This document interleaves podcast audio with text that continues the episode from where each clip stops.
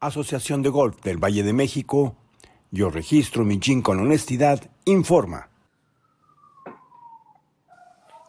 Me da mucho gusto saludar en esta ocasión a Alfredo Ruiz Orozco, presidente de la, de la Asociación de Golf del Valle de México, igual a Raúl, Raúl Flores Gómez, su director general. Yo soy Alfredo Sánchez Gaitán y querido Tocayo, te dejo este enorme placer de presentar a nuestra protagonista de esta noche. Muchísimas gracias, Tocayo. Bienvenidos a todos. Pues eh, tuvimos el fin de semana pasada la en Mazatlán, la Mazatlán Junior Classic 2021. Eh, es el tercer torneo nacional y los resultados que tuvimos fueron de parte de la sesión extraordinarios. Tuvimos una participación de 43 jugadores, de los cuales obtuvimos cinco primeros lugares, un segundo lugar y dos terceros lugares. Y hoy tenemos la suerte de que nos acompañe hoy María José Torres de la categoría 7 y menores que, que, ganó el último torneo en Mazatlán, lo cual me da muchísimo gusto. Muchas felicidades María José, de parte de toda la Asociación de Golf del Valle de México. ¿Cómo estás, María José? ¿Cómo te sientes con esta victoria? Mira, tan guapa ahí en primer plano. ¿Cómo te sientes? Bien. Me siento muy bien por Cuéntame ganar el primer lugar. ¿Qué te dijeron en tu Eh, casa tus papás? Em, me felicitaron mucho y fuimos a comer a un lado. Y siempre Oye, y- comemos donde yo quiero. Eso, porque ya eres una campeona, por eso puedes comer donde tú quieras. Oye, cuéntame qué tanto calor, qué tanto calor hizo, cómo estuvo el campo, cómo te la pasaste allá en Mazatlán. Muy bien. Con muchísimo calor. Como Estuve verás, Tocayo, cansada, pues Pero estuve ahí. Oye, Oye, Tocayo, Mar- pero hay otra, sí. otra noticia importante. También ella ganó en Torreón la semana antepasada, en su Sí, categoría también. 7 y menores. Entonces, Entonces- back to back, primer lugar. quiere decir que tenemos una estrella del futuro aquí en nuestros ojos, exactamente, Tocayo. Es correcto, el futuro de, del golf mexicano en las niñas está en esas manitas. Qué bueno. Raúl Flores Gómez, director de la AGBM, platícanos la- la- el equipo de, Valle de México que tuvo acción allí en Mazatlán, en el Mazatlán Junior Classic, y, eh, el balance general de esta incursión. Pues mira, Alfredo, eh, este año, eh, a diferencia del año pasado, tuvimos más, más participación. Subió el número de 30 participantes a 43 con respecto a la edición anterior. El número de primeros lugares ha venido creciendo en relación de los demás nacionales. En el pasado tuvimos cuatro, ahora tuvimos cinco. Eh, entonces, pues bueno, la verdad es que los balances han sido bastante buenos. Muchos de los que han ganado repitieron, como es el caso de María José, de Aranza Cepeda y de Leo López del Nacional anterior. Eh, Pablo del Río, que ganó la vez pasada, en esta ocasión quedó en segundo lugar. Y también se sumó a la- al podium Valentina Peña y Bruno Pardo, que ellos no habían, no habían ganado trofeos nacionales anteriores. Entonces, la verdad es que se sigue mucho entusiasmo y sigue habiendo crecimiento y buenos resultados en los nacionales por parte de nuestros jugadores. Esto quiere decir, eh, Raúl, que entre más oportunidades de jugar, entre más oportunidades y lugares para jugar, esto va a ser una realidad creciente y latente en Valle de México. Pues mira, evidentemente mientras más van compitiendo los niños, pues más cancha van agarrando y su nivel va, va mejorando, ¿no? Es el caso de, de María José, ella empezó el año pasado, recuerdo que llegó al campestre, iba su mamá cargándole los bastones, como que no tenía mucha idea de, de- cómo era el asunto, y pues bueno, ella terminó la gira la- el año pasado en tercer lugar, terminaron en el equipo de la Interzonas en tercer lugar, y ahora ya María José tiene dos primeros lugares. Entonces, pues bueno, ella es, ella es el claro ejemplo de que eh, la perseverancia, de que la competencia, de que estar dentro de, de- del juego, pues la, ha hecho que su nivel vaya, vaya creciendo y vaya subiendo. Qué bueno, María José, pues te felicitamos enormemente, que sigas ganando. Vendrá ahora un torneo muy importante, querido Tocayo. Nos toca ahora del 12 al 15 de noviembre próximo recibir a estos jóvenes a nivel nacional. Perdí el sonido totalmente. Oye, Alfredo, le quiero hacer un par de preguntas a María José. Oye, María José, ¿dónde quedó el gafete que, de, que te quedaste mío de capitana? en el Interzonas, ¿qué hiciste con él? Em, es se me hace que ya lo vendiste. Es que luego estaba en un carro de mi papá ya valió. Luego lo chocaron, lo mm. llevaron allá. Luego cuando ya está aquí, ya no estaba el gafete, lo dejé en el carro. Oye, bueno, te voy a regalar el siguiente para el otro año. Oye, la otra que te quería preguntar. ¿A qué hora vas a la escuela? Porque pues ahorita vas a estar practicando mucho golf.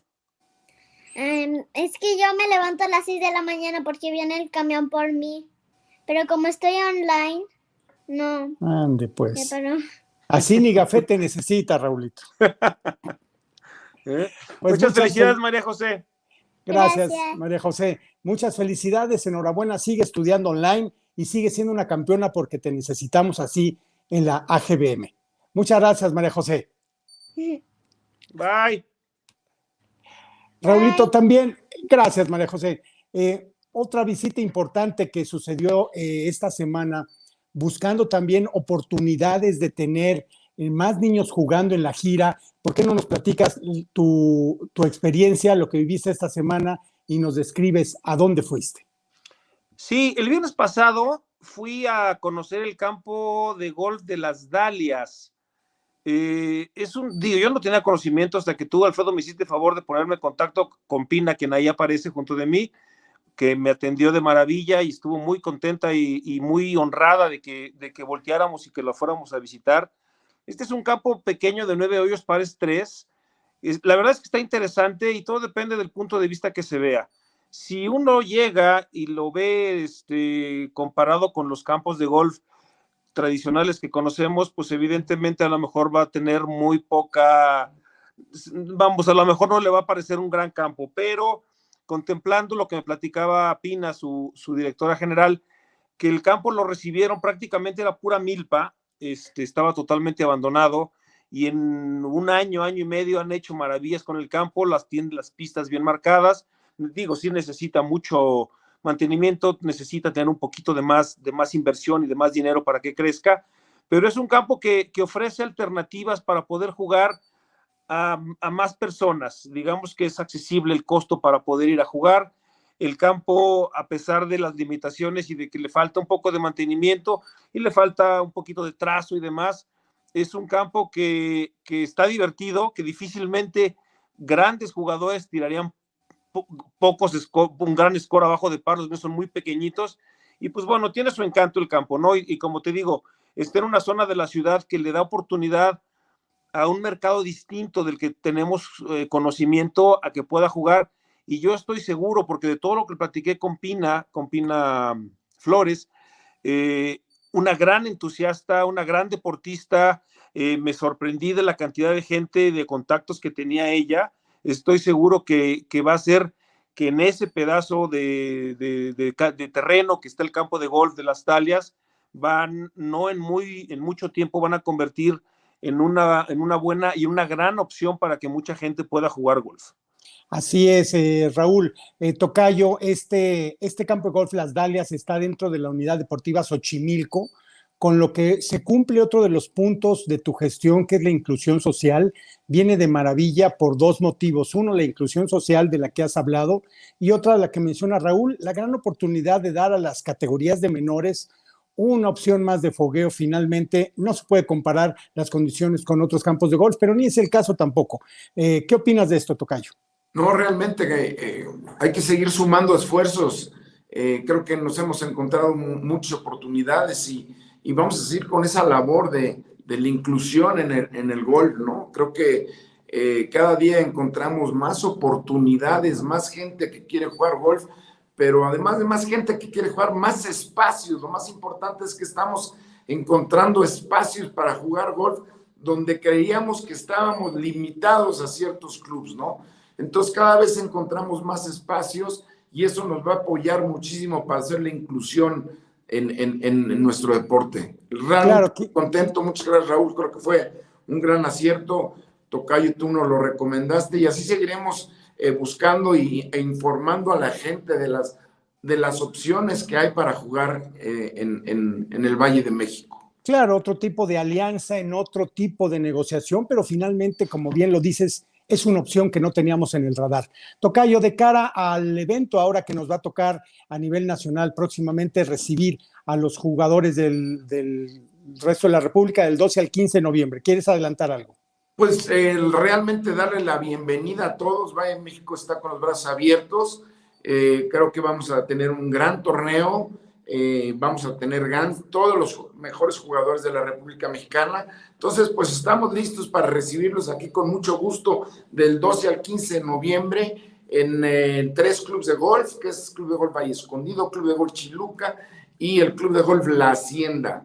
Tres grandes campos para recibir esta a todos los infantiles juveniles de la República Mexicana. Pues allí estaremos sin duda alguna haciendo esta cobertura para AGB Me Informa. Raúl, ¿algo que quieras agregar por último? Eh, pues bueno, que eh, estamos ya próximos a nuestra segunda etapa de la gira. Eh, la siguiente etapa va a ser para los niños de nueve y menores en el Club Campestre del Valle de la Ciudad de México en el Campo Corto, los días 6 y 7 de noviembre y para las categorías de 10 a 18 años del 20 al 21 de noviembre en el Club Hacienda Cantalagua. Bueno, pues muchas gracias Raúl. Y por último, Tocayo, invitamos a todos los golfistas de Valle de México a que registren su GIN con honestidad. De una campaña que estás iniciando, platícanos un poco para terminar esta entrevista. Pues realmente, como platicamos la vez pasada, creo que sí, tenemos que cerrar las fuerzas arriba y abajo si estamos en una campaña de valores con infantiles juveniles, creo que el, ejemplo lo deben, lo deben de dar los jugadores de golf que ya tienen experiencia. Entonces, eh, trabajando con el GIN con honestidad, creo que vamos a tener una, un grupo de golfistas mucho más sanos y un deporte mucho más bonito y un ejemplo mucho más grande para los niños.